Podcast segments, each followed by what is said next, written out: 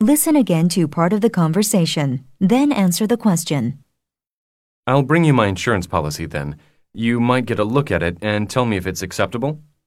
I can do that. Drop by tomorrow before noon and I'll see what I can do. Thank you. I'll do that. You're welcome. See you then.